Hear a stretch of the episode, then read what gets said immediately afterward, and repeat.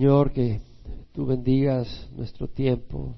Quites toda distracción, Señor. Sabemos que el enemigo busca distraernos, e impactar nuestra mente, nuestro corazón para no transmitir o no recibir tu palabra. Señor, sabemos que todo lo permites para, para bien, pero también sabemos, Señor, que tú quieres que escuchemos ahora y que toda distracción desaparezca, que nuestro corazón esté realmente recibiendo de ti, Señor. Gracias por darnos la oportunidad de buscar primero el reino de Dios sobre todas las cosas. Señor, si hay alguien que está confundido o desviado o desanimado o débil o necesitando de ti, hoy suple y eso nos incluye a todos en una o en otra área. Todos te necesitamos, Señor. Glorifícate hoy, Señor, en este estudio, en nombre de Cristo Jesús. Amén. En los primeros eh, capítulos anteriores, capítulo 8 y 9 de, de primera carta de Pablo a los Corintios, Pablo está hablando de la importancia de usar la libertad que tenemos en Cristo, pero no para satisfacer nuestros caprichos egoístas, no para actuar arrogantemente, sino usarla en beneficio de otras personas. Por eso dice, me temo que nuestra libertad o vuestra libertad se convierta en piedra de tropiezo para el hermano débil. Nuestra libertad que tenemos en Cristo debe ser usada para bendecir y edificar a otros. Ya Pablo nos dijo, el conocimiento envanece, pero el amor edifica. Tenemos que tener ese espíritu, ese amor, para pensar dentro de la libertad que tenemos qué es lo que es de mayor edificación a nuestro hermano, no qué es lo que es mejor para mis placeres. No hay que ser egocéntrico, sino otrocéntrico. Pastor Gail Erwin tiene esa, ese sticker que dice otros, others. Me parece que es muy apropiado pensar en otros. Y Pablo, pues ya hablamos de eso, usó el ejemplo de comer comida la sacrificada a los ídolos, usó el ejemplo de el, obrero es digno de su salario y él no aceptar ese salario para poder ser todavía más abierto a la oportunidad del Evangelio que nos cause estorbo habló de su actitud de ser judío al judío, eh, de identificarse con la gente para que ellos puedan realmente recibir el Evangelio. Y habló Pablo de esa pasión y ese llamado y nos exhorta a entender que el camino del cristiano es un camino que demanda todo. Y por eso dice, corred de tal modo que ganéis. ¿No sabéis que todos los que corren en el estadio, todos en verdad corren, pero solo uno obtiene el premio? Corred de tal modo que ganéis. Y el que compite en los juegos lo hace para obtener una corona corruptible y se abstiene de todo. Y nosotros por una corona incorruptible.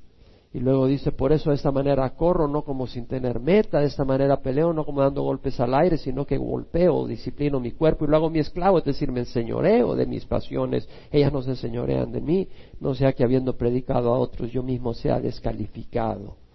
Entonces vemos de que Pablo está hablando del peligro de ser descalificado. Ahora, esa, esa exhortación es a todos nosotros. ¿No sabéis que todos los que corren en el estadio, todos en verdad corren, pero solo uno tiene el premio? Corred de tal modo que ganéis. Es a todos nosotros, hermanos. El camino del cristiano demanda todo. hay otras iglesias donde no te van a decir eso, pero aquí te vamos a decir eso porque eso es lo que dice la Biblia. Y Pablo mismo dice, no sea que habiendo predicado a otro yo mismo sea descalificado. Y luego empieza a hablar sobre esa advertencia y dice, no quiero que ignoréis, hermanos, que nuestros padres todos estuvieron bajo la nube y todos pasaron por el mar. Y en Moisés todos fueron bautizados en la nube y en el mar. Y todos comieron el mismo alimento espiritual. Y todos bebieron la misma bebida espiritual porque bebían de una roca espiritual que los seguía. Y la roca era Cristo. Es decir, Pablo quiere que eh, tengamos en mente de que estos hermanos, bueno, el pueblo de Dios en Egipto salió de Egipto y fueron guiados por el Señor en una forma visible, es decir, a través de una nube, y, pasaron por el Mar Rojo, y en cierta manera eso fue como un bautizo, es decir, como una ceremonia de transición de la vida de esclavitud a la vida del pueblo de Dios en libertad así como el bautizo hoy en día representa que morimos a una vida antigua y entramos a una vida nueva de libertad en Cristo Jesús, libre del pecado. No es que no podamos tropezar, pero ya no somos esclavos del, pecado. Y dice, y todos comieron el mismo alimento espiritual y todos bebieron la misma bebida espiritual porque bebían de una roca espiritual que los seguía y la roca era Cristo. Todos comieron el mismo alimento espiritual, en cierta manera ellos comieron el maná que Dios produjo milagrosamente, en cierta manera el alimento espiritual porque fue algo sobrenatural que Dios produjo, aunque era un alimento natural, material, pero fue sobrenaturalmente, fue de la boca de Dios específicamente que salió ese alimento. Y vemos también que dice, y bebieron de la misma roca, de la misma bebida espiritual, porque bebían de una roca espiritual que los seguía y la roca era Cristo. Bebieron de la misma bebida espiritual, esa agua que salió de la roca. En el desierto, milagrosamente, de esa roca salió agua. Y en cierta manera, pues era una bebida espiritual. Sin embargo, todo eso, la comida espiritual y la bebida espiritual realmente se cumple literalmente en la palabra de Dios, porque la palabra de Dios es alimento y es bebida para nuestro espíritu. Las palabras que yo he hablado son espíritu y son vida, eh, dijo el Señor. Sin embargo, Dios no se agradó de la mayor parte de ellos, pues quedaron tendidos en el desierto. Entonces podemos ver de que el pueblo de Israel había salido de Egipto, vieron estos milagros, el maná, el agua salir de la roca, el, mar rojo abrirse y sin embargo no agradaron a Dios, quedaron tendidos en el desierto. Y Dios nos llama a nosotros a vivir una vida que agrada al Señor. Estas cosas, dice Pablo, sucedieron como ejemplo para nosotros a fin de que no codiciemos lo malo como ellos lo codiciaron. Podemos codiciar lo malo. Es bueno desear lo bueno, pero cuando tú deseas algo que no es el plan de Dios para tu vida, eso es codicia. Si tú estás casado y estás deseando a la mujer de tu prójimo, eso es codicia. Eso no es un deseo bueno. Si tú tienes hambre y no has comido y deseas comida, eso está bueno. Es un deseo bueno. Si no estás casado y deseas un cónyuge y Dios te lo ha puesto en el corazón, gloria al Señor. No quiere decir que vas a estar teniendo pensamientos lujuriosos, pero el deseo de tener un cónyuge no es pecado si no estás casado y está dentro del plan de Dios. Pero no quiere decir que vas a estar codiciando, tú tienes un carro tienes un techo donde vivir y empiezas a codiciar una mansión enorme y empiezas a vivir y te olvidas de las cosas de Dios por ir tras esas cosas, esa codicia te lleva al infierno. Y el Señor habla de eso. Y luego dice, no seáis pues idólatras como fueron algunos de ellos según este escrito. El pueblo se sentó a comer y a beber y se levantó a jugar. Entonces vemos que dice, no seáis idólatras como alguno de ellos. Eh, el Señor nos habla de que la idolatría es cosa seria. Y bueno, ellos en el desierto de Sinaí, eh, eh, Moisés estaba en la cumbre del monte hablando con Dios, Dios le estaba dando instrucciones, estuvieron 40 días él y 40 noches ahí en el desierto sin comer y sin beber. Y el pueblo de Israel, que estaba en la base del monte, se desesperó, dijo, ¿y este Moisés qué pasó? Ya no vino, y le dijeron a Aarón, haznos un Dios que vaya delante de nosotros. Y Aarón dijo, bueno, denme las pendientes de oro que tengan en sus orejas sus hijos, sus hijas. Y le dieron el oro y fundió un becerro, hizo un becerro de oro y puso un altar enfrente y celebraron sacrificios y decían, eh, bueno, ah, vamos a hacer fiesta a Dios y este becerro representa al Dios que nos sacó.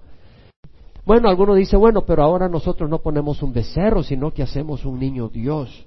Eh, tenemos la imagen de un niño y nos arrodillamos. El Señor dice, no hagas ídolo ni semejanza alguna de lo que está arriba en el cielo, ni abajo en la tierra, ni en las aguas debajo de la tierra, no les adoraréis ni les serviréis. Porque yo, Jehová, tu Dios, soy un Dios celoso que castigo la iniquidad de los padres sobre los hijos y sobre los hijos, sobre los hijos de la tercera y cuarta generación de los que me aborrecen y muestro misericordia a mi de los que me aman y guardan mis mandamientos. No quiere decir que no puedas hacer un nacimiento, poner la figura de un niño, la figura de María, de José, mientras no te les arrodilles. Es como tener un recordatorio, algo bonito de lo que ocurrió, pero no te le arrodilles. ¿Por qué? Porque ellos no tienen ningún poder especial.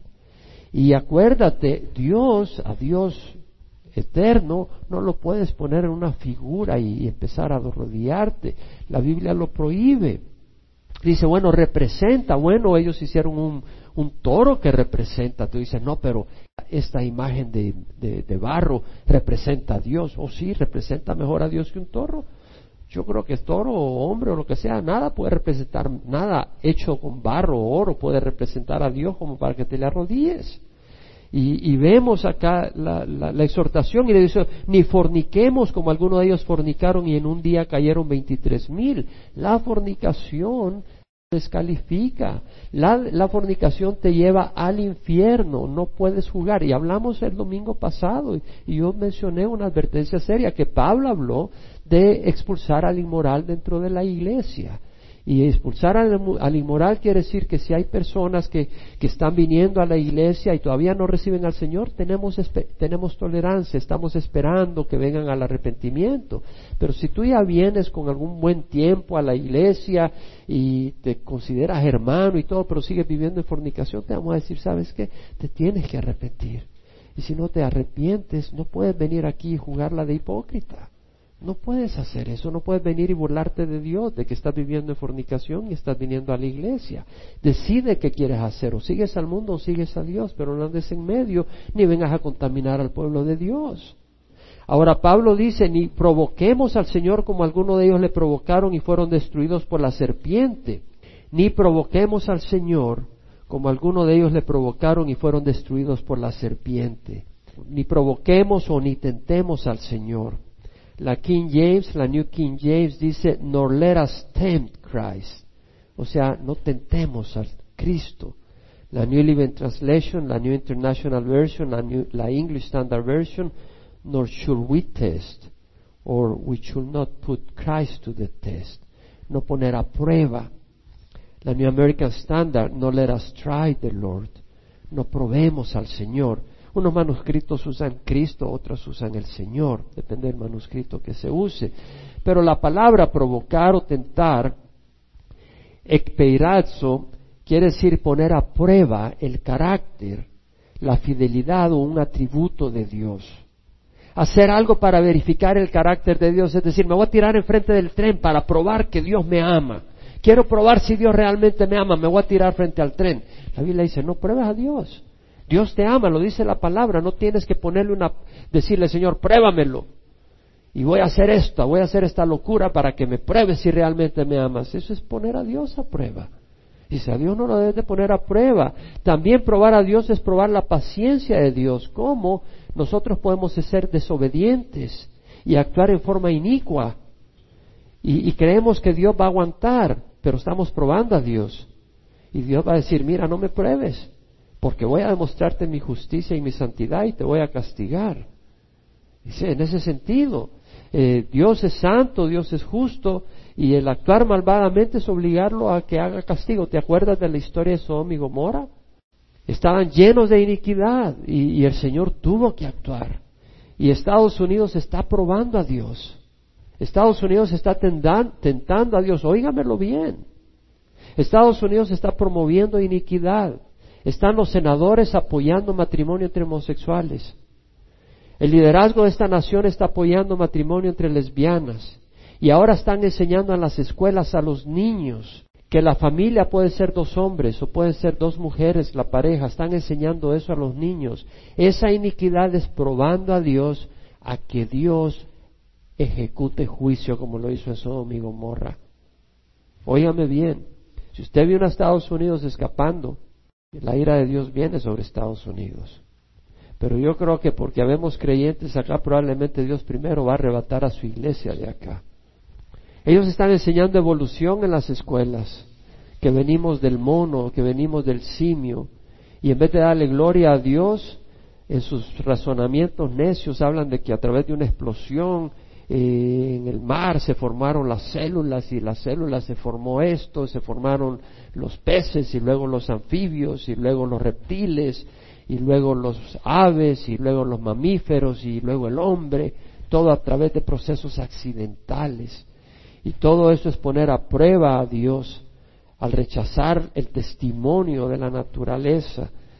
Eh, los ateos están vanagloriando en que son ateos Y dicen, está bien, si no eres ateo, si eres ateo, únete. Si no crees en Dios, únete. Están poniendo esas pancartas. Están provocando a Dios. ¿Se dan cuenta que el Señor está diciendo, no provoquemos al Señor como algunos de ellos le provocaron y fueron destruidos por las serpientes? Es lo que acabamos de leer, ¿no? No provoquemos al Señor como algunos de ellos le provocaron y fueron destruidos por la serpiente. Eso lo está diciendo a los creyentes. Eso no lo está diciendo a nosotros. Amén. Nos está diciendo a nosotros que no provoquemos al Señor, jóvenes, mayores, que no provoquemos al Señor. Nosotros podemos provocar al Señor. Vamos a Mateo 4. Y en Mateo 4 leemos el versículo 1, Jesús fue llevado por el Espíritu al desierto para ser tentado por el diablo. Y después de haber ayunado cuarenta días y cuarenta noches, entonces tuvo hambre. Y acercándose el tentador, el que, el que es el tentador es Satanás. Nosotros no debemos de estar tentando a nuestros hermanos al pecado, ni debemos de estar tentando a Dios a que, a que ejerza su justicia contra nosotros. El tentador es el demonio, hermanos. Y se acercándose el tentador le dijo, si eres hijo de Dios, di que estas piedras se conviertan en pan. Pero él respondiendo dijo, escrito está, no solo de pan vivir el hombre, sino de toda palabra que sale de la boca de Dios. El tentador está provocando aquí a Jesús a que actúe en contra de la voluntad de Dios. Esa es la tentación. Jesús tenía hambre después de cuarenta días y cuarenta noches de no comer y de no beber agua, tenía una hambre profunda. Pero ¿quién lo había llevado al desierto? El Espíritu. Y el Señor sabía que era Dios, el Espíritu Padre y el Espíritu que lo había llevado al desierto a ser tentado. Y era Dios quien le había dicho, no comas ni bebas agua. Y si él iba a comer y beber, iba a ser a la voz de Dios, no a la voz de sus deseos. ¿Nos estamos dando cuenta? Él tenía deseos naturales que le provocaban comer, que le provocaban tomar agua. ¿Tú tienes hormonas? Tenemos hormonas, pero eso no quiere decir que le vamos a dar libre albedrío. Tú tienes deseos en alguna otra área, un momento, actúa de acuerdo a la voluntad de Dios, no de acuerdo a tu carne. ¿Quién puede decir amén? Vamos a actuar de acuerdo a la voluntad de Dios, no de acuerdo a nuestra naturaleza. Aunque sea una naturaleza, a veces la naturaleza no es la naturaleza pecadora la que nos está moviendo a hacer algo, pero si no es la voluntad de Dios, estamos actuando en arrogancia porque aquello que no es la voluntad de Dios es pecado en nuestras vidas. Entonces vemos acá de que el tentador está provocando a Jesús a que coma y beba cuando todavía Dios no le estaba proveyendo. El tentar es provocar a alguien a hacer aquello que no es la voluntad de Dios. Cuando tú estás provocando a tu marido a hacer algo que no es la voluntad de Dios, tú lo estás tentando y estás actuando como un discípulo de Satanás. Cuando tú estás tentando a tu mujer a hacer algo que no es la voluntad de Dios, la estás provocando a ir tras alguna cosa que no es la voluntad de Dios, estás tentando a tu mujer y eso es de Satanás, eso no es de Dios. Vamos a Santiago 1, 13 al 15. Algunos dicen, Dios me, Dios me está tentando, Dios me puso en esta situación. Mira lo que dice la palabra, Santiago 1, 13 al 15. Bienaventurado el hombre que persevera bajo la prueba, porque una vez que ha sido aprobado recibirá la corona de vida que el Señor ha prometido a los que le aman. Bienaventurado el hombre que persevera bajo la prueba. A veces estamos siendo probados, es decir, estamos en una prueba, estamos en un fuego. Satanás ha puesto situaciones difíciles, adversidades, está buscando provocarnos a cosas que no debemos de hacer y dice la palabra, bienaventurado el hombre que persevera bajo la prueba porque una vez ha sido aprobado, una vez ha pasado la prueba, recibirá la corona de vida que el Señor ha prometido a los que le aman. El que ama a Dios ama a Dios más que su naturaleza pecadora.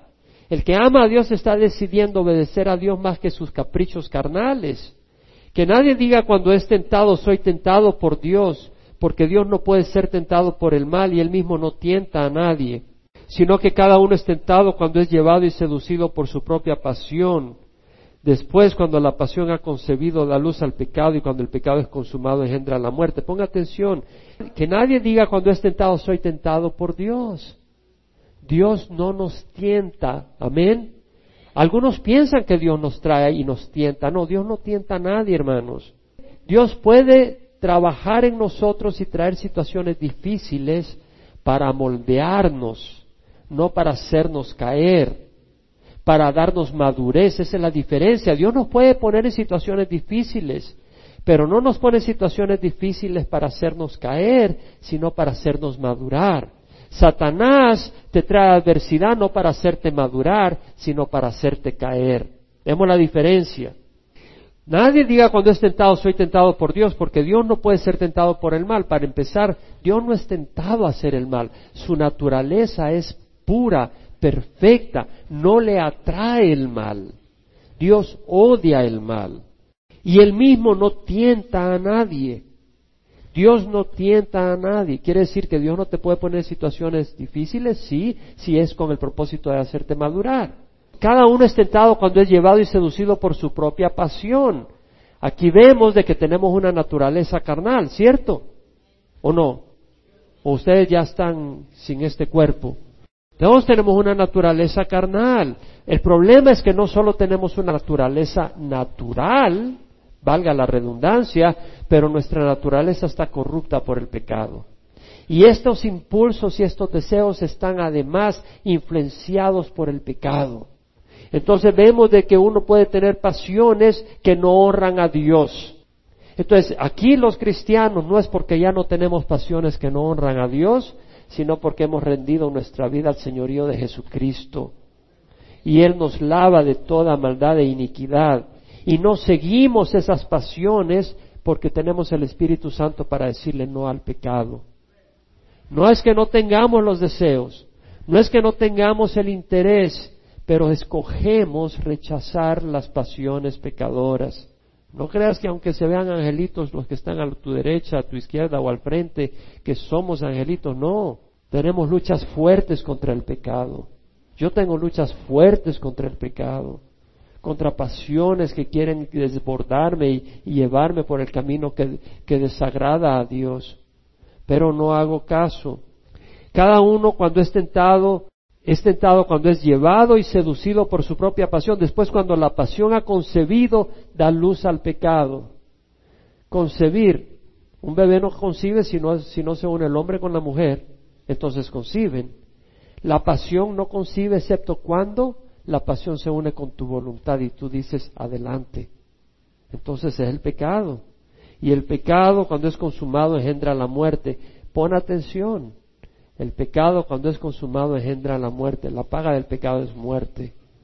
No pienses de que el desobedecer a Dios es algo bueno. Trae muerte, trae destrucción. Tal vez no lo ves ahorita, pero lo vas a ver después. Cuando Eva probó el fruto, el fruto prohibido, en ese momento no se dio cuenta, pero fue poco después que se dio cuenta y experimentó la separación de Dios. Y lo mismo Adán.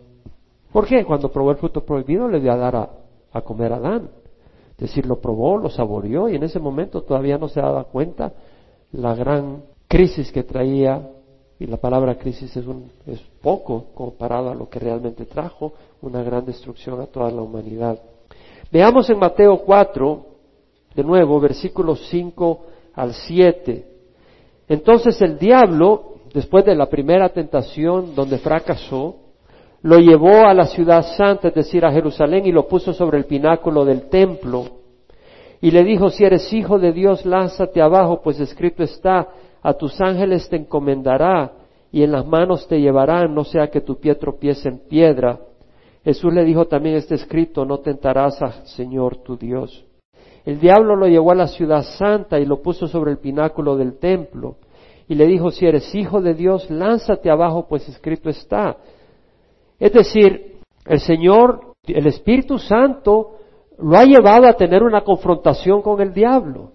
Entonces era del Señor que fuera a donde el diablo lo estaba llevando a una confrontación. Y el diablo lo lleva al pináculo del templo de Jerusalén. Y el Señor tiene que ir porque tenía que ir a esa confrontación con el diablo. Y le dice, si eres hijo de Dios, lánzate abajo, pues escrito está, a sus ángeles te encomendará y en sus manos te llevará y no sea que tu pie tropiece en piedra. El diablo conoce las escrituras. Este es el Salmo 91 que he dicho ese paso vamos a estudiar el próximo miércoles. Está en el versículo 11 y 12. Pero si te vas al Salmo 91, versículo 11 dice, pues Él dará órdenes a sus ángeles acerca de ti para que te guarden en todos tus caminos. Lo mismo que dice a sus ángeles te comendará. Lo mismo. Él dará sus órdenes, a sus ángeles acerca de ti para que te guarden en tus caminos. Es lo mismo que dice en el Nuevo Testamento, a sus ángeles te encomendará. Y luego dice, y en sus manos te llevarán, no sea que tu pie tropiece en piedra. Versículo 12, en sus manos te llevarán para que tu pie no tropiece en piedra. Literalmente está escrito, le está diciendo escritura. El problema de lo que está haciendo, lo que está aquí es que Satanás le está dando una escritura pero el Señor entiende que lo que le estaba diciendo Satanás, lánzate. La escritura no estaba escrita para que uno tiente a Dios, sino para que uno sepa que cuando está caminando en la voluntad de Dios, no tienes que tener miedo, porque Dios, dice, dará a sus ángeles órdenes acerca de ti. Esa es una promesa de Dios si estamos caminando en la voluntad de Dios. Él va a dar a sus ángeles órdenes para que te protejan. Y sus manos te llevarán para que tu pie no tropiece en piedra. Esa es una promesa de Dios al que camina con el Señor. Pero eso no te da a ti derecho a tirarte para ver si realmente es cierto. Eso es tentar a Dios. Y además, al tirarse, el Señor lo que iba a obtener es la gloria de la gente, decir, wow, mira, y le iban a aplaudir, y era obtener una gloria que en ese momento Dios no se la estaba dando. Él iba a ser glorificado no tirándose desde un desde el pináculo y que los ángeles lo agarraran vistosamente, sino muriendo en una cruz y cumpliendo la voluntad del Padre en la cruz. Así iba a ser glorificado Jesucristo, trayendo salvación a la humanidad y luego resucitando de la muerte. Vemos la diferencia. Entonces el Señor le contestó, escrito está, no tentarás al Señor tu Dios. Tentar al Señor, vemos que si nosotros hacemos algo, es decir, te metes en un negocio que no te debes de meter. Y se me va a meter y Dios me tiene que ayudar, Dios me tiene que sacar. Oye, no estés tentando a Dios. Dios no te está enviando a ese negocio. ¿Por qué te metes y luego demandas que Dios te ayude? Deja que Dios te ayude cuando te metas en su voluntad, pero no lo estés provocando. Deuteronomio 6:16, solo lo menciono, vamos a ir a Éxodo. Dice, no tentarás a Jehová vuestro Dios como lo tentasteis en Masá. Es una orden, no tentarás al Señor tu Dios. De nuevo nosotros podemos estar tentando a Dios.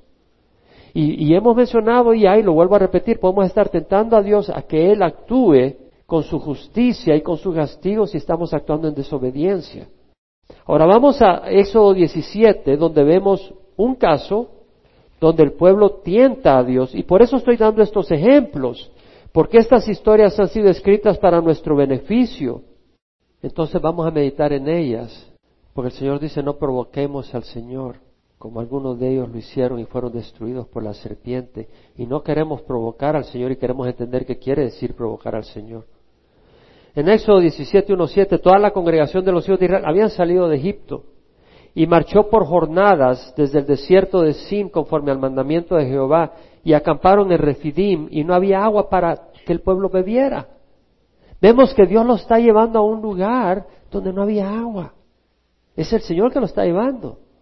Lo está llevando a un lugar de dificultad, no para tentarlos para pecar, pero para madurarlos. El Señor hizo que tuvieran hambre en el desierto, no para tentarlos a pecar, sino para mostrarles que el, que el hombre no solo vive de pan, sino de toda palabra que sale de la boca de Dios. ¿Estamos entendiendo, hermanos?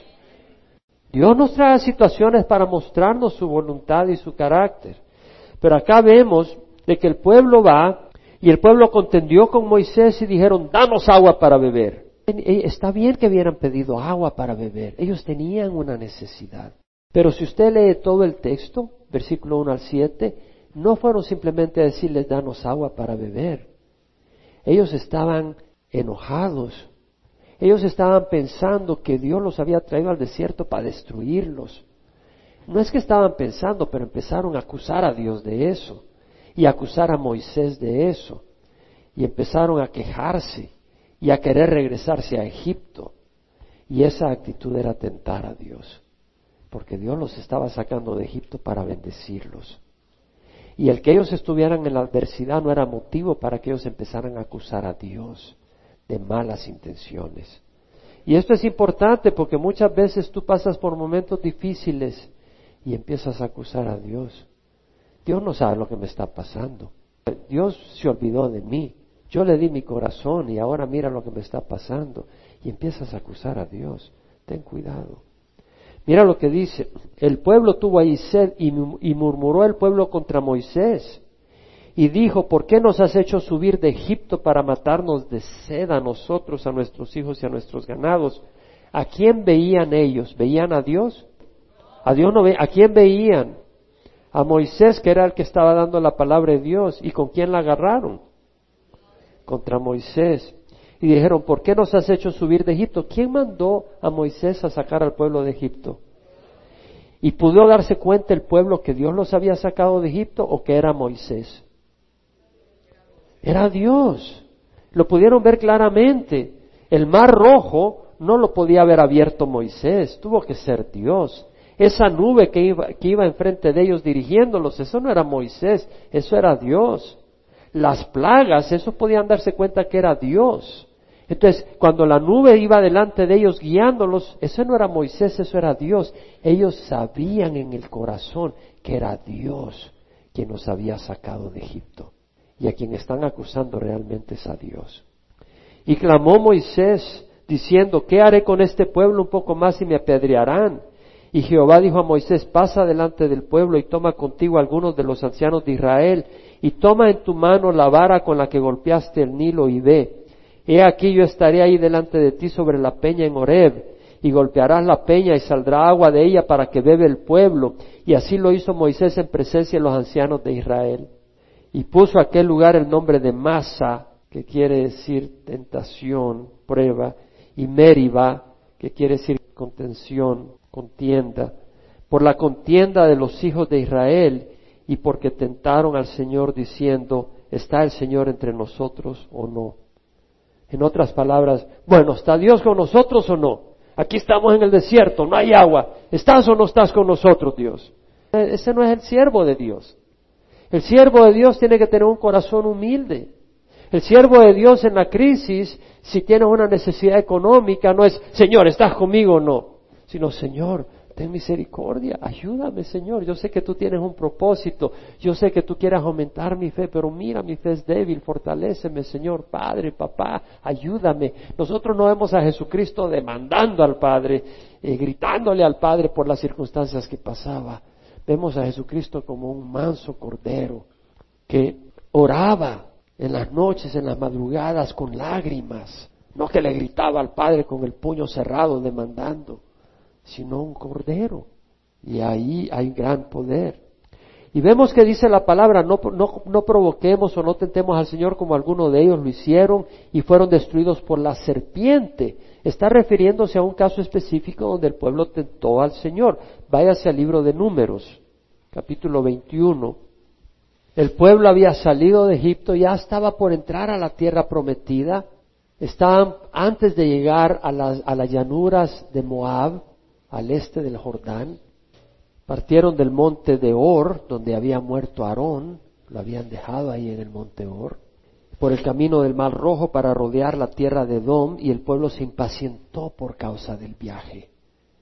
Se impacientó porque el viaje es difícil, ¿verdad? ¿Verdad que el camino es difícil a veces? El pueblo se impacientó y el pueblo habló contra Dios y Moisés. El problema no es inquietarse, sino que empezó a hablar contra Dios y Moisés. Porque cuando se, inquieta tu alma, tú ven al Señor y dile, Señor, ayúdame, dale paz a mi corazón. El pueblo habló contra Dios y Moisés, ¿por qué nos habéis sacado de Egipto para morir en el desierto?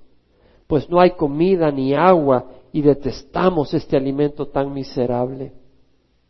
Estoy aburrido todos los domingos a la iglesia, a oír al pastor Jaime leer verso por verso cada escritura. Estoy cansado. Quiero ver acción. Quiero ver movimiento. ¿Verdad? Algunos pensarán así. Y el Señor envió serpientes abrasadoras ante el pueblo y mordieron al pueblo y mucha gente de Israel murió. Ese alimento tan miserable era el maná del cielo, hermanos. Y ese alimento tan miserable para algunos es la linda palabra de Dios que recibimos aquí cada domingo y los miércoles. Y cuando tú abres la palabra de Dios en tu casa. Entonces el pueblo vino a Moisés y dijo, hemos pecado porque hemos hablado contra Jehová y contra ti. Intercede. A veces el Señor trae ese castigo para hacernos reflexionar.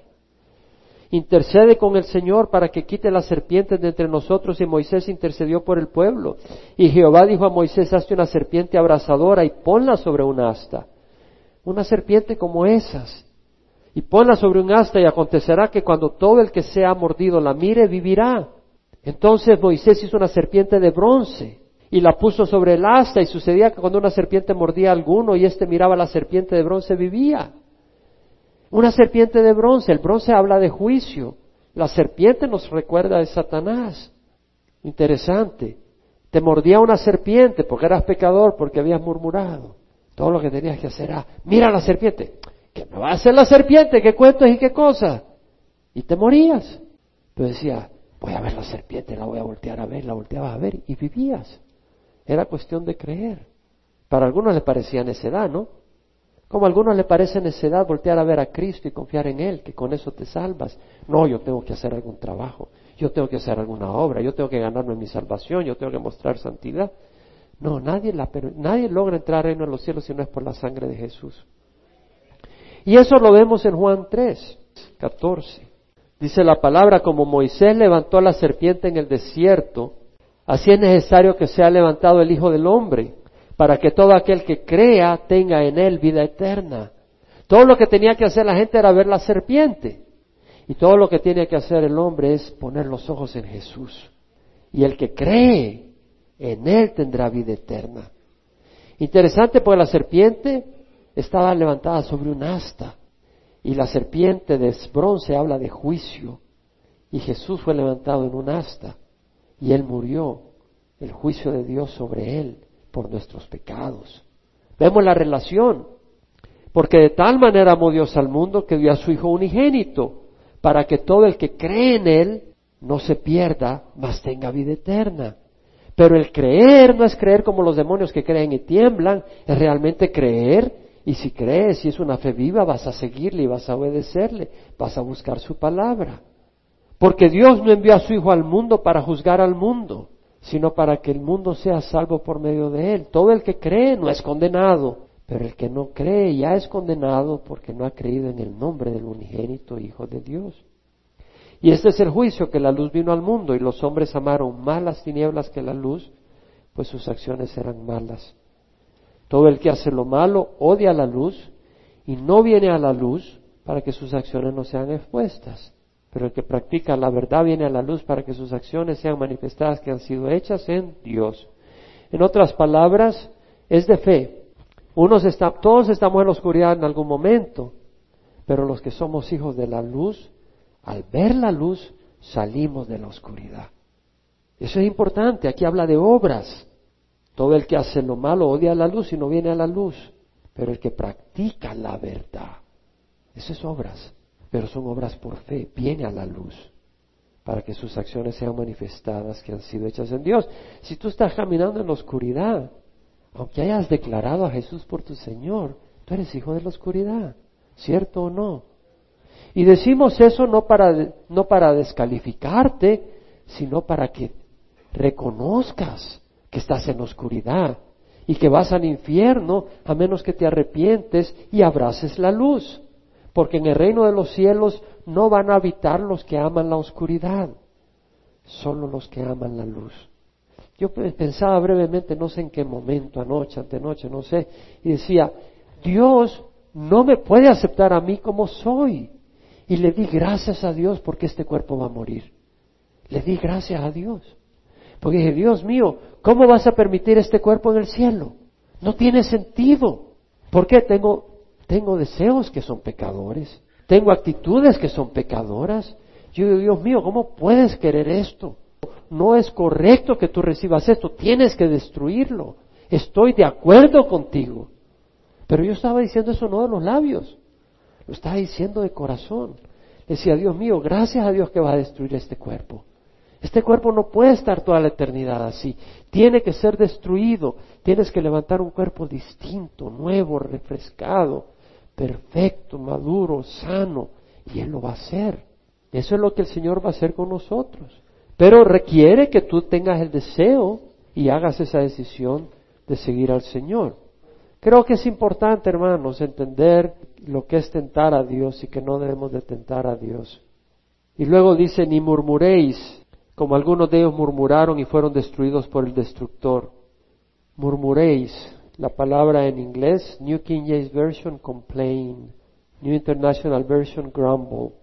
Es decir, en español, murmurar, refunfuñar, rezongar, quejarse en tono bajo, expresar descontento. No podemos murmurar, no debemos de murmurar. No es cosa liviana murmurar. Váyase a Números capítulo 16, versículo 41. Esto es después de la rebelión de Coré, Datán y Abiram.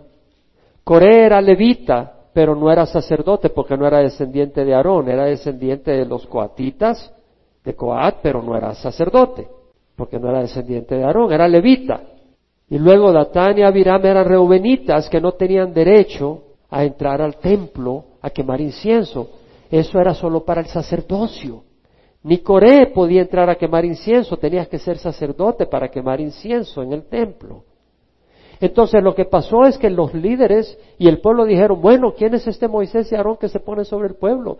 Todo el pueblo es santo, todo el pueblo puede ir y quemar incienso, líderes del pueblo. Y 250 de los líderes de Israel se pusieron de acuerdo y rebelarse y decir, ¿quién es este Moisés y Aarón? Todos somos santos y nosotros podemos quemar incienso.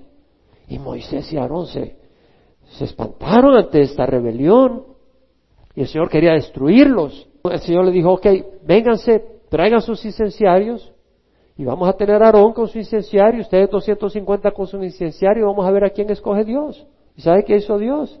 Hizo llover fuego cuando ellos trajeron su incenciario y chamuscó a los 250, quedaron quemados ahí con sus incenciarios de, bronce. Y Datán y Abirán no quisieron ir nosotros que queremos ir a donde tú no y se quedaron en sus tiendas. Entonces fue Moisés a las tiendas de ellos y le dijo a la gente, apártense de las tiendas de Coré, de Datán y Abiram. Y se abrió la tierra y se tragó a las tiendas de ellos con sus familias y se asustaron. Bueno, como que si fuera poco, vemos qué pasa con el pueblo después de eso. Versículo 41, el día siguiente toda la congregación de los hijos de Israel murmuró contra Moisés y Aarón diciendo, vosotros sois los que habéis sido la causa de la muerte del pueblo de Jehová. Y sucedió, sin embargo, que cuando la congregación se había conjuntado contra Moisés y Aarón, se volvieron hacia la tienda de reunión y aquí la nube la cubría y la gloria de Jehová apareció. Y Moisés y Aarón fueron al frente de la tienda de reunión y Jehová habló a Moisés diciendo, apartaos de medio de esta congregación para que yo la destruya en un instante. El Señor los iba a destruir. Entonces ellos cayeron sobre sus rostros y Moisés le dijo a Aarón, toma tu incenciario y pon en él fuego del altar y echa incienso en el tralo entonces pronta la congregación y haz expiación por ellos, porque la ira del, ha salido de parte de Jehová, la plaga ha comenzado.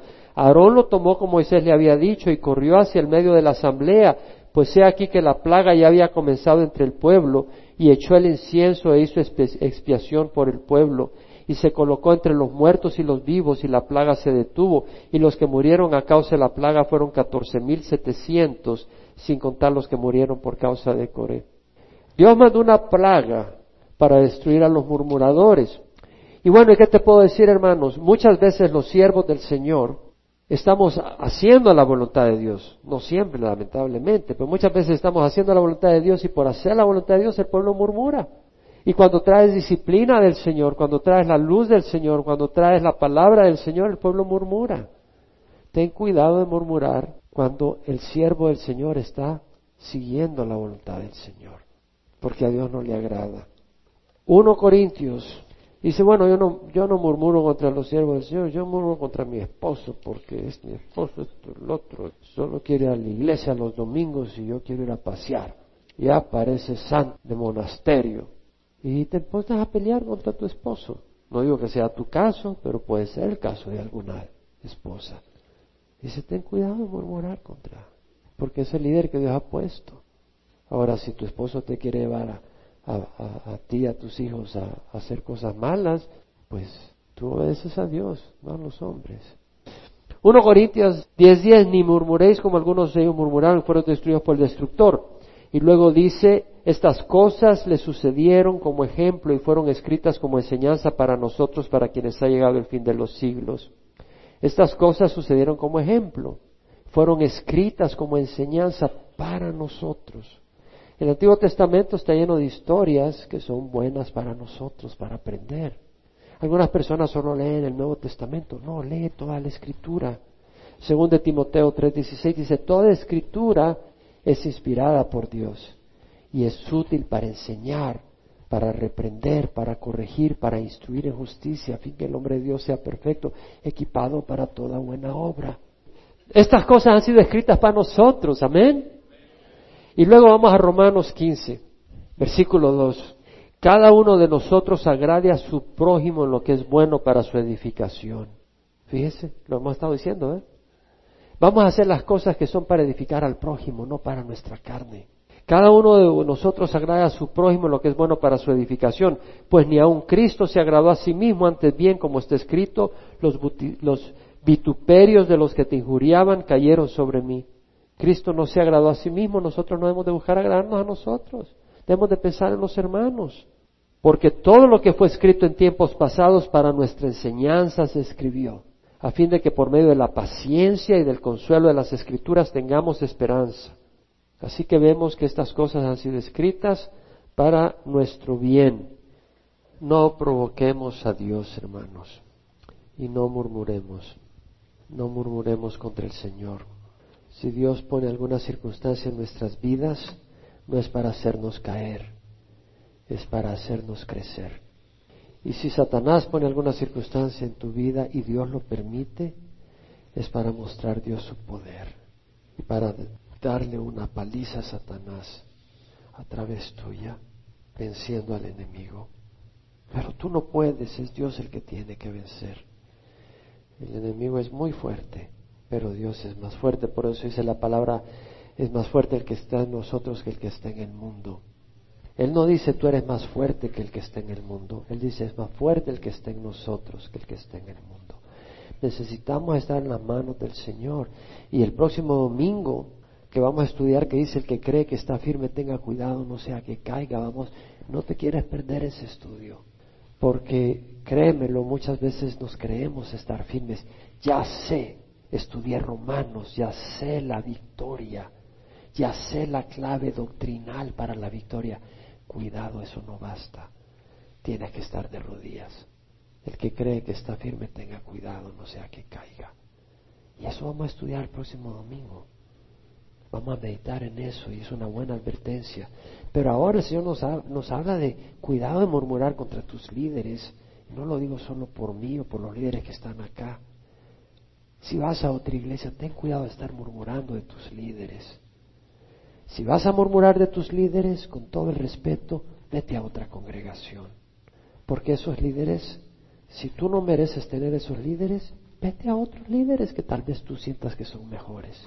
Claro, hay congregaciones donde los pastores trasquilan a las ovejas o no alimentan a las ovejas. No te quedes ahí, yo no tengo que te quedes ahí. Pero si estás en una congregación, ama a tus líderes y honrales no murmures contra ellos. Y eso también implica en tu casa, si tus líderes son tus padres, porque estás en tu casa, o mujer, si tu líder es tu esposo, porque tienes esposo, honrale, no murmures contra ellos. Ora por ellos. Yo ruego que oren por mí y por los líderes de la congregación. Ora para que no caigamos, para que caminemos en rectitud, para que tengamos gracia, para que actuemos con amor para que sirvamos también con entendimiento y con la dirección de Dios. Y cuidado con tentar a Dios. Hemos estado hablando del peligro de la fornicación y de caminar en pecado. No tientes a Dios. Dios te puede mandar una buena dosis de sida, mi amigo. Oh, Dios no hace eso. Oh, mi Dios trae justicia. Mi Dios trae juicio. Lo vamos a leer en 1 Corintios capítulo 12. Mi Dios juzga. No juegues con el pecado. Ahora, si tú andas en pecado y no recibes ninguna disciplina es porque no eres hijo de Dios. Y Dios no disciplina sino a los suyos. Y a los que no son suyos los les traerá el juicio divino de destrucción.